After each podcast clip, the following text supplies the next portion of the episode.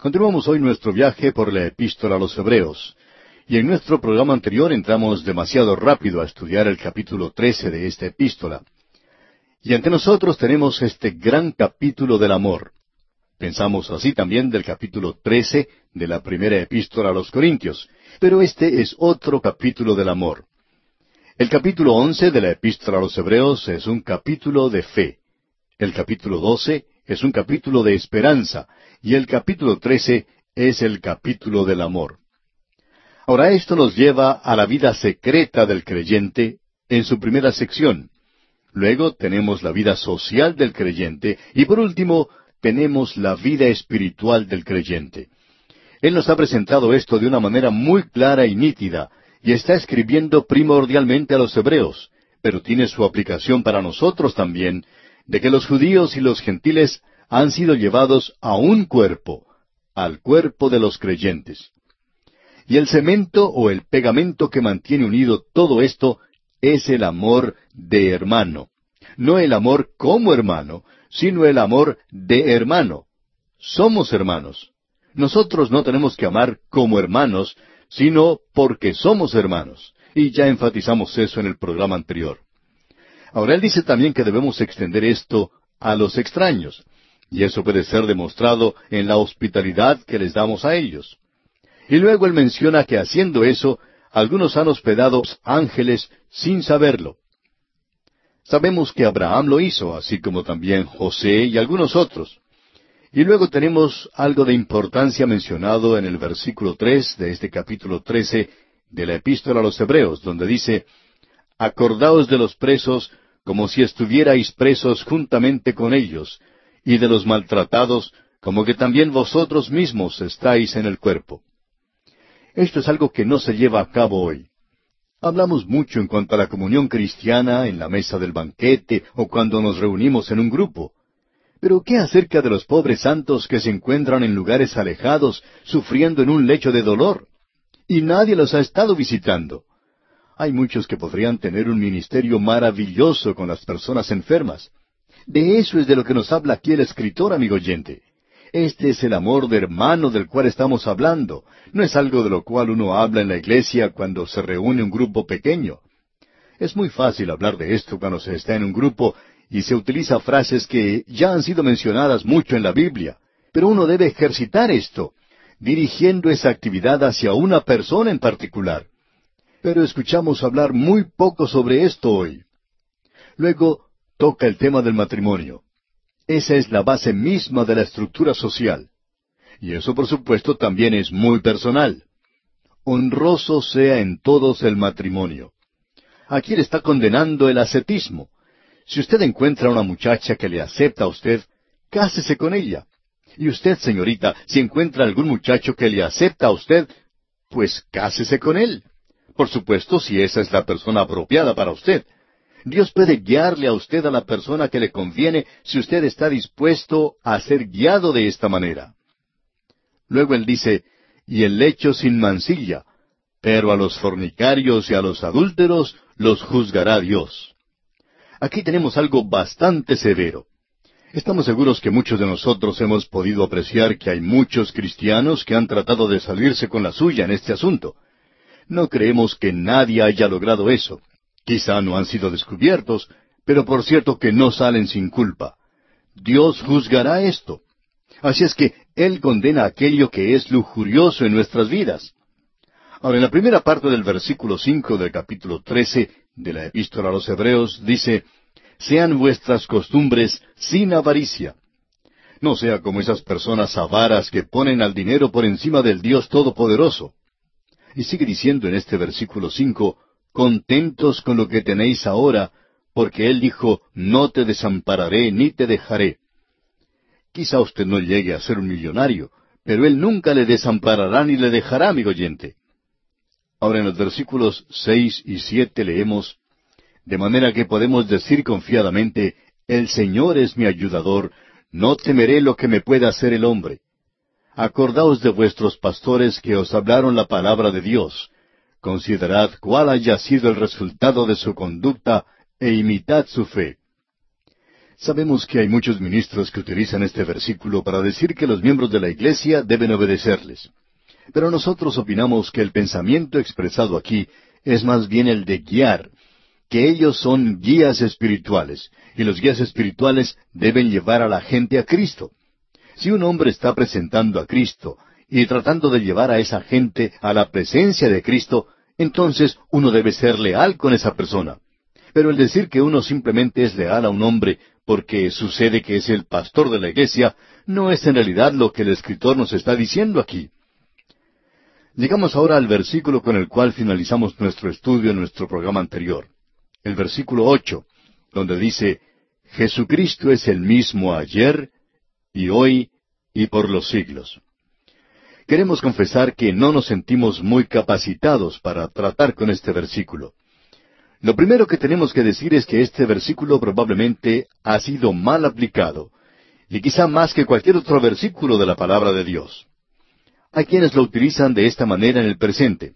Ellos dicen, bueno, Jesús estuvo aquí hace dos mil años, y él hizo milagros. Entonces, nosotros debemos hacerlos en el presente. Debemos comprender bien cómo es que Dios es el mismo, cómo Jesús es el mismo. Él es el mismo en su carácter, en su persona, en sus atributos. Pero no es el mismo en el lugar en que estaba y en lo que realiza. Si usted visita a Israel hoy, estamos seguros que usted no va a poder verlo allí. Es más, usted notará muy poca evidencia en cuanto a él en esa tierra. Pero él estuvo allí hace dos mil años y él sanó. Así fue.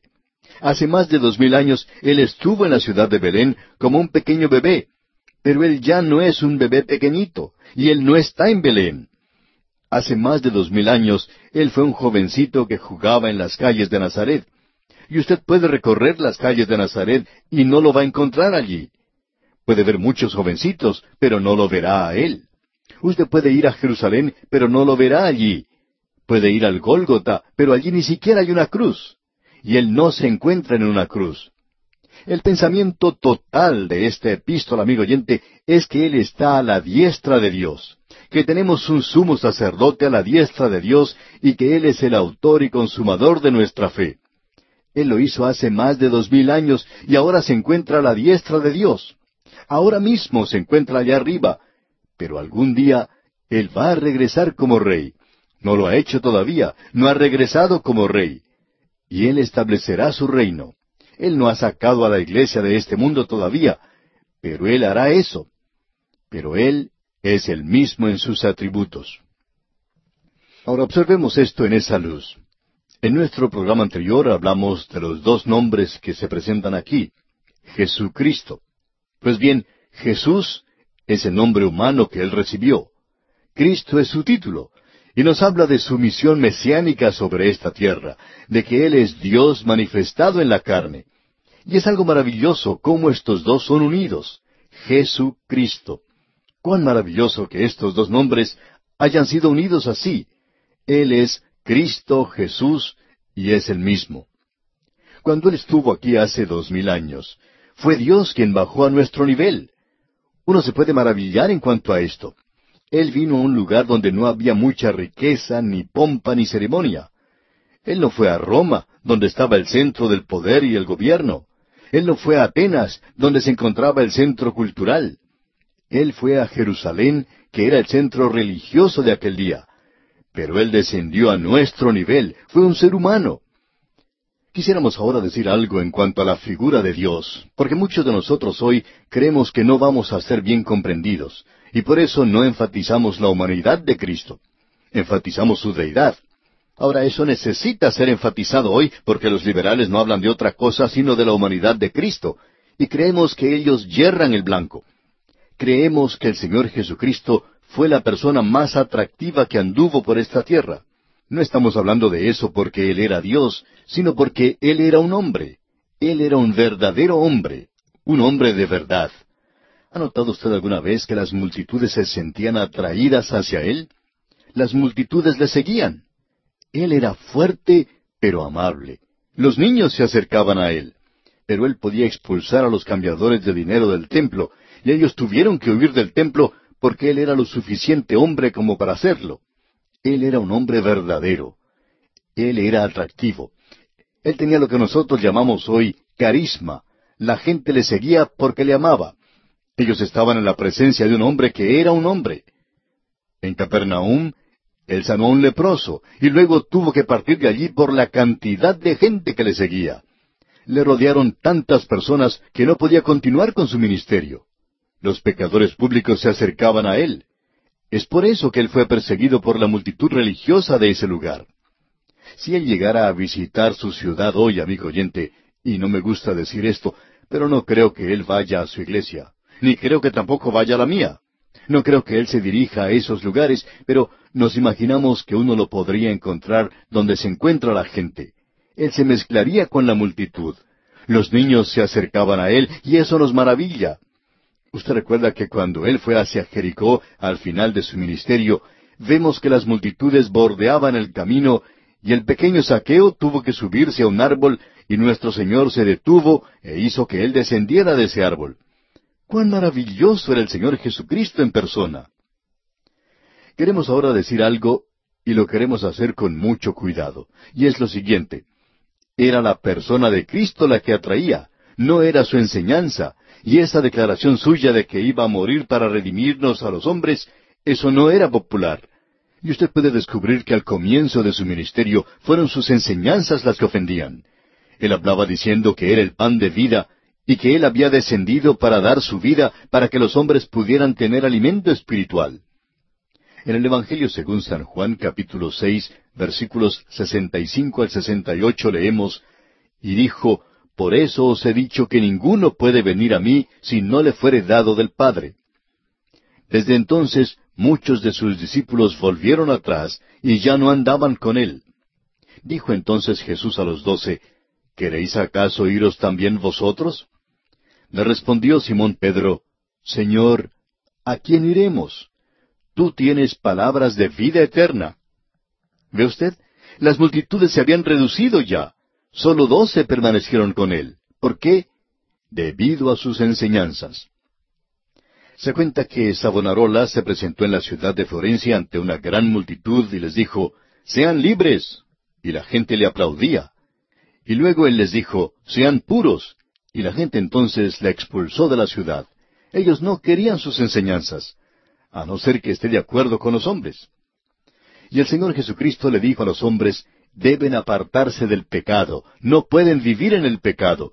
Yo he venido para darles libertad, pero yo tengo que dar mi vida por ustedes, y ustedes tienen que venir a mí como pecadores.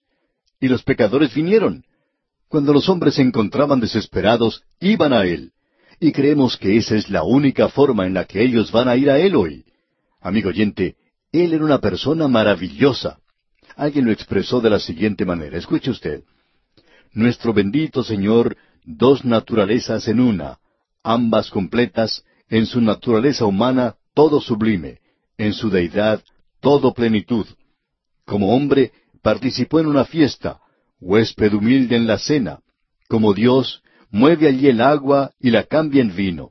Como hombre, Él sufre cansancio, descansa al lado de un pozo como Dios penetra el corazón de los pecadores y salva sus almas del infierno. Como hombre sube a la cima de la montaña, como el suplicante que sería. Como Dios dejó su lugar de oración y caminó sobre la mar. Como hombre lloró con corazón conmovido al lado de la sepultura del amigo estimado. Como Dios rompe las ligaduras de la muerte, todopoderoso aún para salvar. Como hombre descansa en la embarcación, necesitando el reposo del sueño. Como Dios se levanta, reprende al viento y calma al embravecido mar. Como hombre, se entrega a sus enemigos, dejándose atar. Como Dios, su presencia les sobrecogió y a tierra les lanzó. Así fue nuestro Señor cuando vivió en la tierra, dos naturalezas en un solo ser, la simiente de la mujer en realidad y el eterno Hijo de Dios oh criatura, oh Hijo, oh Verbo hecho carne, que sobreabunde tu alabanza, tú maravilloso, tú Dios poderoso, príncipe de paz eterno. Jesucristo es el mismo ayer. Ahora, esto es lo que Él fue ayer, amigo oyente. Pero usted sabe que Él se encuentra hoy allá arriba, a la diestra de Dios, y que aún Él desea que los niños se acerquen a Él.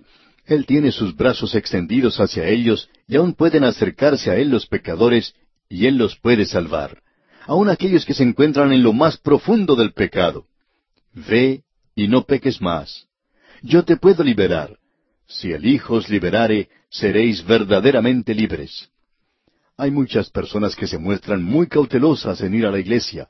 Piensan que allí se encuentran con un grupo de personas demasiado buenas y que tienen que tener mucho cuidado. Amigo oyente, si el Señor Jesucristo estuviera en esa reunión, tal vez le podríamos escuchar riéndose. Y creemos que podríamos encontrar en él a una persona hacia la cual uno puede sentir cariño. Alguien dijo algo en cuanto a él, y nosotros hablamos en contra de eso cuando lo escuchamos por primera vez, pero nos ha hecho pensar. Uno de estos jóvenes radicales dijo que el Señor Jesucristo era un revolucionario. Y eso no nos gusta. Eso no es cierto. Pero él dijo que el Señor Jesús era una persona de mucho valor. ¿Y cómo ha sido criticado él por eso? Y nosotros nos unimos en la crítica. Hemos estado pensando en cuanto a esto. No estamos de acuerdo con eso, pero queremos decir lo siguiente. ¿Sabía usted que si nosotros verdaderamente presentamos al Señor Jesús como Él era en realidad, Él atraería a los radicales hoy? Jesús era un hombre, y es el mismo hoy, pero Él es Dios. Él pudo llorar en la tumba de Lázaro porque era humano, pero Él le podía decir a Lázaro, ven fuera. Y Él mismo puede encontrarse con usted hoy, puede simpatizar con usted, puede llorar con usted, puede reírse con usted, y también puede salvarle. ¿Cómo nos gustaría poder presentarle a Él tal cual era hace más de dos mil años cuando vino a esta tierra? Cuán maravilloso era Él, amigo oyente. Y hoy, su tristeza, amigo oyente, es la tristeza de Él, y su gozo es el gozo de Él, y Él será el mismo en el futuro, y ayer y hoy y por los siglos siguientes. Él no cambiará jamás. Algún día nosotros estaremos en su presencia, y cuán maravilloso llegará a ser eso. Ahora leyendo el versículo nueve de este capítulo trece de la epístola a los Hebreos tenemos No os dejéis llevar de doctrinas diversas y extrañas, porque buena cosa es afirmar el corazón con la gracia, no con viandas, que nunca aprovecharon a los que se han ocupado de ellas. Esto es sorprendente. A la mayoría de los cultos y sectas les gustan las dietas. Creemos en una dieta. Eso es algo muy importante en lo que se refiere al cuerpo pero no tiene nada que ver con su relación con Dios, amigo oyente. El apóstol Pablo dice, escribiéndolo a los creyentes de Corinto, que si uno comía o no comía carne, que eso no le encomendaba a uno ante Dios. Y eso es lo que él está tratando de decir aquí. No se aparte con estos cultos extraños y esas enseñanzas extrañas que existen hoy, de que una dieta o una ceremonia y un ritual y reunirse con un pequeño grupo y estudiar una cosa pequeña hoy como los que existen en el presente, que eso va a hacer de usted un santo muy superior. Nada, escuche amigo oyente, nada en este mundo puede edificarle a usted si no es la palabra de Dios. La palabra de Dios no le edificará a usted a no ser que le lleve a los pies de Cristo, y sólo el Espíritu Santo puede tomar las cosas de Cristo y hacer que sean verdaderas para usted. Ahora el versículo diez dice, tenemos un altar del cual no tienen derecho de comer los que sirven al tabernáculo. La comunión no se experimenta en un banquete en la iglesia, si podemos expresarlo de esa manera. Siempre escuchamos decir eso, venga al banquete, vamos a tener una comunión cristiana maravillosa. No, amigo oyente, no va a ser así. Usted va allí para divertirse un poco o simplemente para llenar su estómago. Eso es lo que va a hacer allí. Amigo oyente, el único lugar donde usted puede tener comunión cristiana, y nos referimos a esa palabra griega koinonía, es cuando usted está alrededor de la palabra de Dios, y cuando la palabra de Dios le presenta a usted la palabra de Cristo, y usted puede verle a Él en toda su gloria. Entonces es cuando usted puede pasar un buen tiempo. Ahora, cuando Él dice, tenemos un altar del cual no tienen derecho de comer, esto es una comparación que se hace entre lo que Israel tuvo que pasar bajo el antiguo pacto en contraste con el mejor pacto del nuevo. Los creyentes tienen un altar. No es la cena del Señor. No es un altar material, pero sí tenemos un altar. El altar es el trono de la gracia en las alturas. Era un trono de juicio. Allí Él me condenó, pero también, cuando allí fue colocada la sangre, puedo yo llegar y encontrar gracia y ser salvo. Y en el versículo once leemos, porque los cuerpos de aquellos animales cuya sangre a causa del pecado es introducida en el santuario por el sumo sacerdote, son quemados fuera del campamento. Eso quiere decir que es consumado. Habla aquí de la ofrenda por el pecado. Y el versículo doce continúa diciendo, por lo cual también Jesús, para santificar al pueblo mediante su propia sangre, padeció fuera de la puerta. Él estaba afuera. El Señor Jesús murió afuera de la ciudad. Él fue esa ofrenda por el pecado. Recuerde, amigo oyente, que la ofrenda por el pecado era sacada del templo allá afuera. El Señor Jesús fue nuestra ofrenda por el pecado y pagó el precio. Y en el versículo trece leemos, Salgamos pues a Él fuera del campamento llevando su vituperio. No siente el dejar el templo, no siente el dejar los ritos, no piense que esas cosas son de mucha ayuda vaya a Cristo mismo. Ahora en el versículo 14 dice, porque no tenemos aquí ciudad permanente, sino que buscamos la porvenir. Aquí no tenemos nada que sea permanente, amigo oyente. Y el versículo 15 nos dice, así que ofrezcamos siempre a Dios, por medio de Él, sacrificio de alabanza, es decir, fruto de labios que confiesen su nombre. El Hijo de Dios puede llevar un sacrificio y este sacrificio es ahora la vida espiritual del creyente. Hay cuatro sacrificios para un creyente. Tres de ellos se mencionan aquí en el versículo quince. Leamos otra vez. Así que ofrezcamos siempre a Dios por medio de él sacrificio de alabanza, es decir, fruto de labios que confiesan su nombre. Alabanza es un sacrificio, fruto de labios que confiesan su nombre. No quisimos decir que los otros estuvieran aquí, pero el versículo 16 dice, y de hacer bien y de la ayuda mutua no os olvidéis, porque de tales sacrificios se agrada Dios. Aquí tenemos cuatro cosas. Usted puede sacrificar su persona. Cuando uno se entrega verdaderamente al Señor, todas las cosas llegan a ser fáciles. Luego, en segundo lugar, es nuestro dinero. Amigo oyente, si Él no tiene su dinero, Él no lo tiene a usted. También se menciona la alabanza y la actuación, es decir, haciendo el bien. Cuando usted está haciendo bien, esto es un sacrificio. Bien, amigo oyente, vamos a detenernos aquí por hoy. Dios mediante finalizaremos nuestro estudio de esta epístola a los Hebreos en nuestro próximo programa. Llegamos hoy, amigo oyente, a la conclusión de esta epístola a los Hebreos y sentimos que no hemos tratado con esto de la forma adecuada o completa, o quizás como deberíamos haber tratado con esta epístola. Hemos tratado de hacer lo que se dice aquí y es exaltar, ensalzar la persona del Señor Jesucristo. Esta epístola dice que Él es superior a todo. Y el escritor aquí está escribiendo a los hebreos, y Jesucristo es superior a todo lo que se menciona en la religión que fue dada por Dios a los judíos. Ahora él resume todo y en el versículo ocho de este capítulo trece, el último capítulo de esta epístola a los hebreos, el escritor dice, Jesucristo es el mismo ayer y hoy y por los siglos.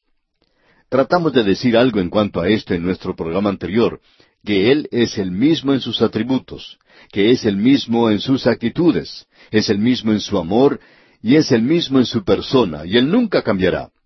Él no es ya un bebé allá en Belén. Él no está recorriendo ahora la tierra haciendo el bien, sino que se encuentra a la diestra de Dios, y es Jesucristo. Él es humano, pero también es Dios. Él era muy humano cuando estuvo aquí. Él se cansaba y descansó junto al pozo de agua porque estaba cansado. Él era muy humano, él le dijo a esa mujer que vino a sacar agua de ese pozo, usted recuerda, que él podía darle agua de vida y que no tendría sed jamás. Ahora ningún ser humano podría decir eso, solo Dios puede hacerlo. Él se encontraba en el mar de Galilea y se desató una tormenta y él estaba durmiendo en el barco. Realmente estaba cansado. Él se cansaba porque era humano. Y los discípulos le despiertan, y él miró a la mar y la reprendió. Él calmó la mar. ¿Por qué? Porque Él es Dios. Él se paró también cerca de la tumba de Lázaro, su amigo, un hombre a quien él amaba, y lloró, y es humano el derramar lágrimas. Pero él también dijo, Lázaro, ven fuera. Y amigo oyente, eso no es humano. Solo Dios puede hacer eso. Pero Él es maravilloso en su humanidad, como ya hemos dicho. Él trató de enfatizar eso. Y nosotros hacemos eso al entrar aquí en la última porción de esta epístola a los Hebreos. Él le conoce hoy, amigo oyente. Él le comprende. Él es nuestro gran sumo sacerdote y es capaz de salvarnos hasta lo último. Queremos compartir ahora una porción de un escrito del doctor Schofield. Él dice, en primer lugar, según me parece a mí, esta amabilidad y agrado o hermosura de Cristo consiste en su naturaleza humana perfecta. ¿Estoy siendo comprendido? No quiero decir que Él era un humano perfecto, sino que Él era perfectamente humano. Lo es en todo, menos en nuestra naturaleza pecaminosa y malvada. Él es uno con nosotros. Él crecía en sabiduría y en estatura y en gracia para con Dios. Él trabajó, lloró, oró, y él amó. Él fue tentado en toda forma como nosotros, pero sin pecado. Con Tomás nosotros le confesamos a Él Señor y Dios. Le adoramos y le reverenciamos. Pero amigo oyente, no hay ningún otro que pueda establecer con nosotros tal intimidad, que pueda llegar tan cerca de nuestros corazones humanos. No hay nadie en este universo de quien tengamos tan poco miedo. Él entra tan sencilla y naturalmente en nuestro siglo XXI y vive como si hubiera crecido en la misma calle con nosotros. Él es maravilloso, es el mismo ayer y hoy y por los siglos. Él tiene atracción aún para aquellos que son radicales. Como usted puede apreciar, no era la persona de Jesucristo la que hacía que la gente se alejara de Él, sino su enseñanza. El Hijo del Hombre no vino para ser servido, sino para servir y para dar su vida en rescate por muchos. Y la gente no gustaba esa clase de enseñanza, de que Él iba a morir en la cruz. Usted recuerda que aún Simón Pedro dijo, Tú eres el Cristo, el Hijo del Dios viviente. Y él también le reprendió en esa oportunidad y dijo, cuando el Señor mencionó que iba a morir, Lejos esté de ti, Señor. El Señor es alguien que cuando los hombres entraban en contacto con Él, podían encontrar gracia y verdad, podían encontrar dulzura y fortaleza, podían encontrar mansedumbre y majestad, podían encontrar amor y vida. Él atraía a la gente, pero cuando Él murió en la cruz, esa cruz llegó a ser una ofensa, y aún lo es. Pero Jesús aún es atractivo. Aún los radicales hoy se sienten atraídos hacia Él.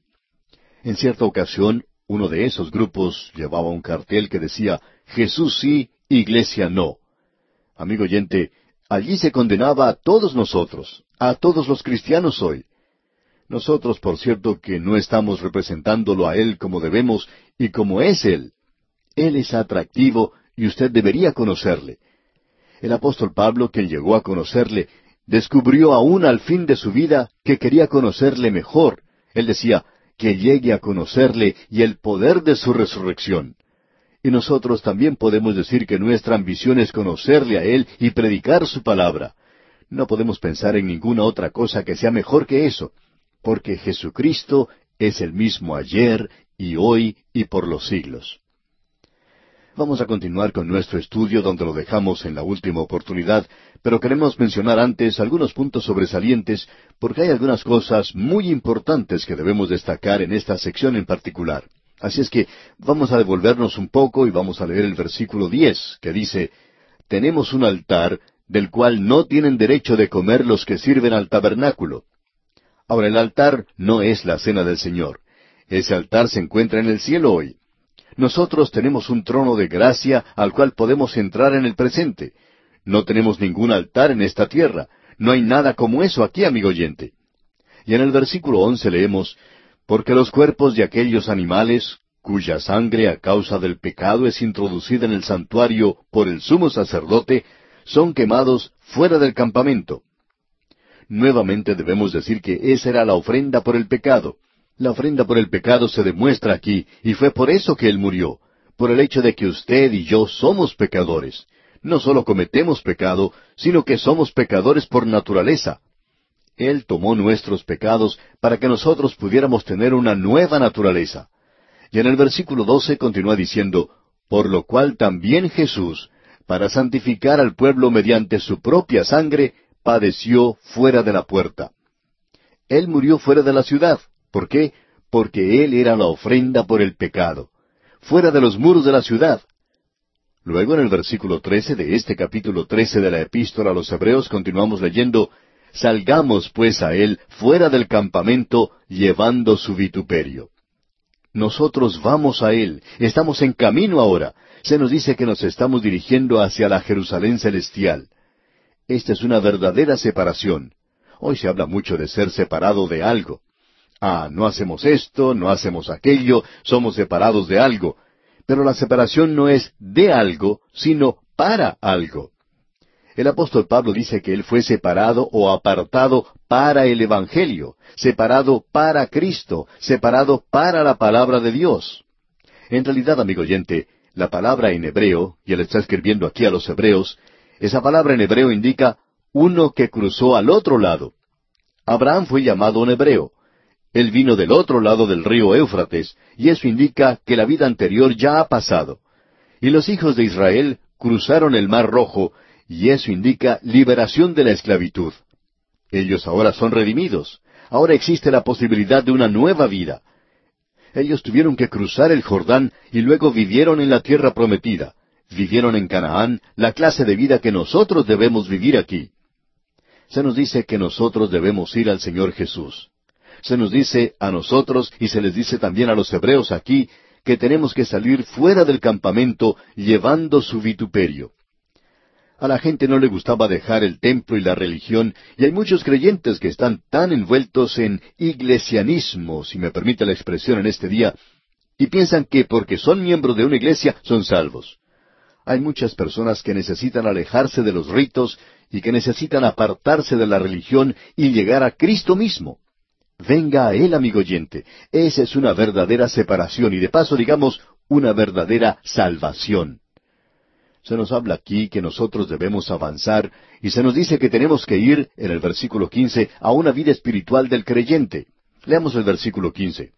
Así que ofrezcamos siempre a Dios, por medio de Él, sacrificio de alabanza, es decir, fruto de labios que confiesan su nombre.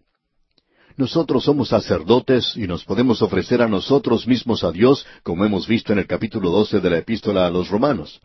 Podemos ofrecer a Dios nuestros dones y eso lo vemos en la segunda epístola a los Corintios capítulo ocho. Podemos ofrecer a Dios nuestra alabanza, eso lo tenemos aquí. Y luego podemos ofrecer nuestras acciones de hacer el bien, y eso lo vemos aquí mismo en el versículo 16, donde dice, escuche usted, y de hacer el bien y de la ayuda mutua no os olvidéis, porque de tales sacrificios se agrada Dios.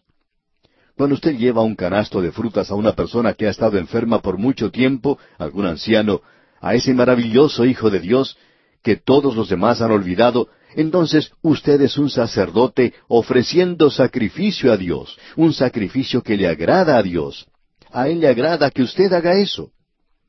A veces, cuando nosotros mismos estamos enfermos, podemos enviar cartas a otras personas y ayudarles a ellos a recuperarse o a pasar esos momentos de enfermedad en compañía del Señor. Se puede escribir cartas muy hermosas y a nosotros nos gusta recibir eso cuando estamos enfermos. Eso es un sacrificio que agrada a Dios. Y de eso es de lo que estamos hablando aquí, amigo oyente. Si el cristianismo no puede ser algo práctico, entonces no es bueno. Lo que estamos tratando de decir, amigo oyente, es que el Señor Jesucristo se encuentra en el cielo a la diestra de Dios. Allí es donde está la cabeza de la iglesia, pero sus pies están aquí abajo, aquí donde nos encontramos usted y yo, amigo oyente. Y Él quiere que el cristianismo camine aquí sobre este mundo.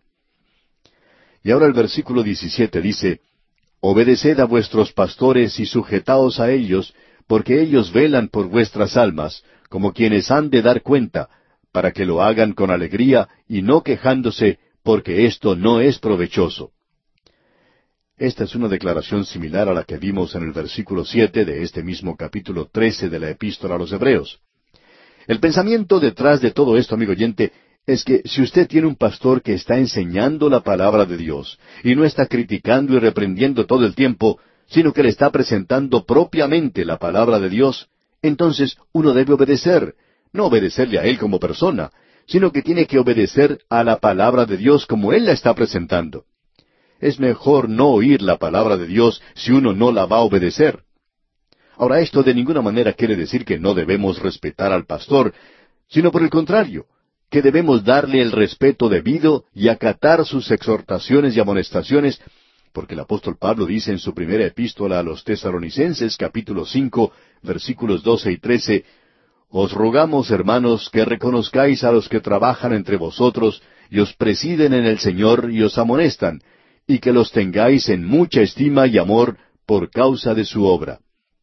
De modo que si el pastor amigo oyente está presentándole la palabra de Dios como debe, entonces debemos acatar y obedecer lo que la palabra de Dios nos enseña.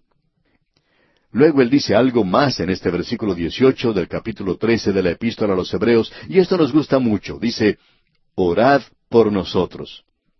Evidentemente, los lectores de esta epístola sabían quién les estaba escribiendo. Y opinamos que es el apóstol Pablo. El versículo 18, pues, en su totalidad dice, Orad por nosotros, pues confiamos en que tenemos buena conciencia, deseando conducirnos bien en todo. Es maravilloso poder poner nuestras cabezas sobre la almohada en la noche y saber que tenemos una buena conciencia, una conciencia que es iluminada por la palabra de Dios. Hay muchas personas que no están caminando en la luz. Si decimos que tenemos comunión con Él y andamos en tinieblas, mentimos y no practicamos la verdad. Pero si andamos en luz, como Él está en luz, tenemos comunión unos con otros, y la sangre de Jesucristo su Hijo nos limpia de todo pecado. Pero si decimos que tenemos comunión y andamos en las tinieblas, entonces estamos mintiendo. Eso es lo que dice Juan.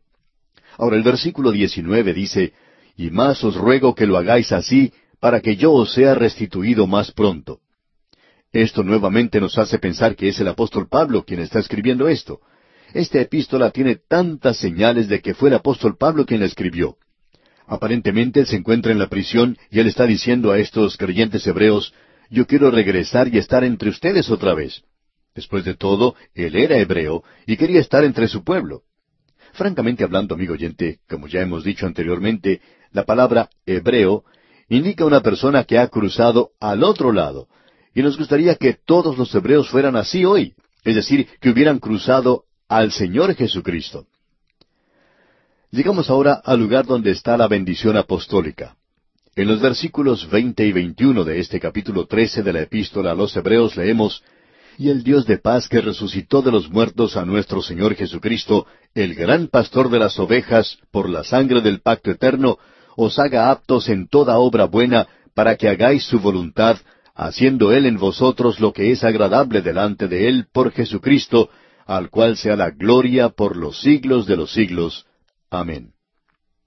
Hay varias cosas de las cuales deberíamos hablar aquí. El Señor Jesucristo es llamado el gran pastor.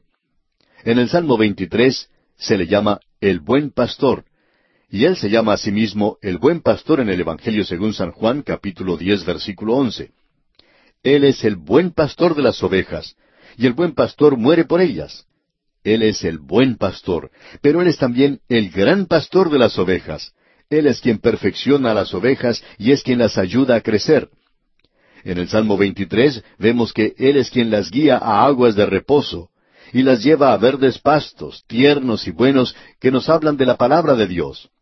Y luego, en la primera epístola del apóstol Pedro, capítulo cinco, versículo cuatro, vemos que Él es el príncipe de los pastores.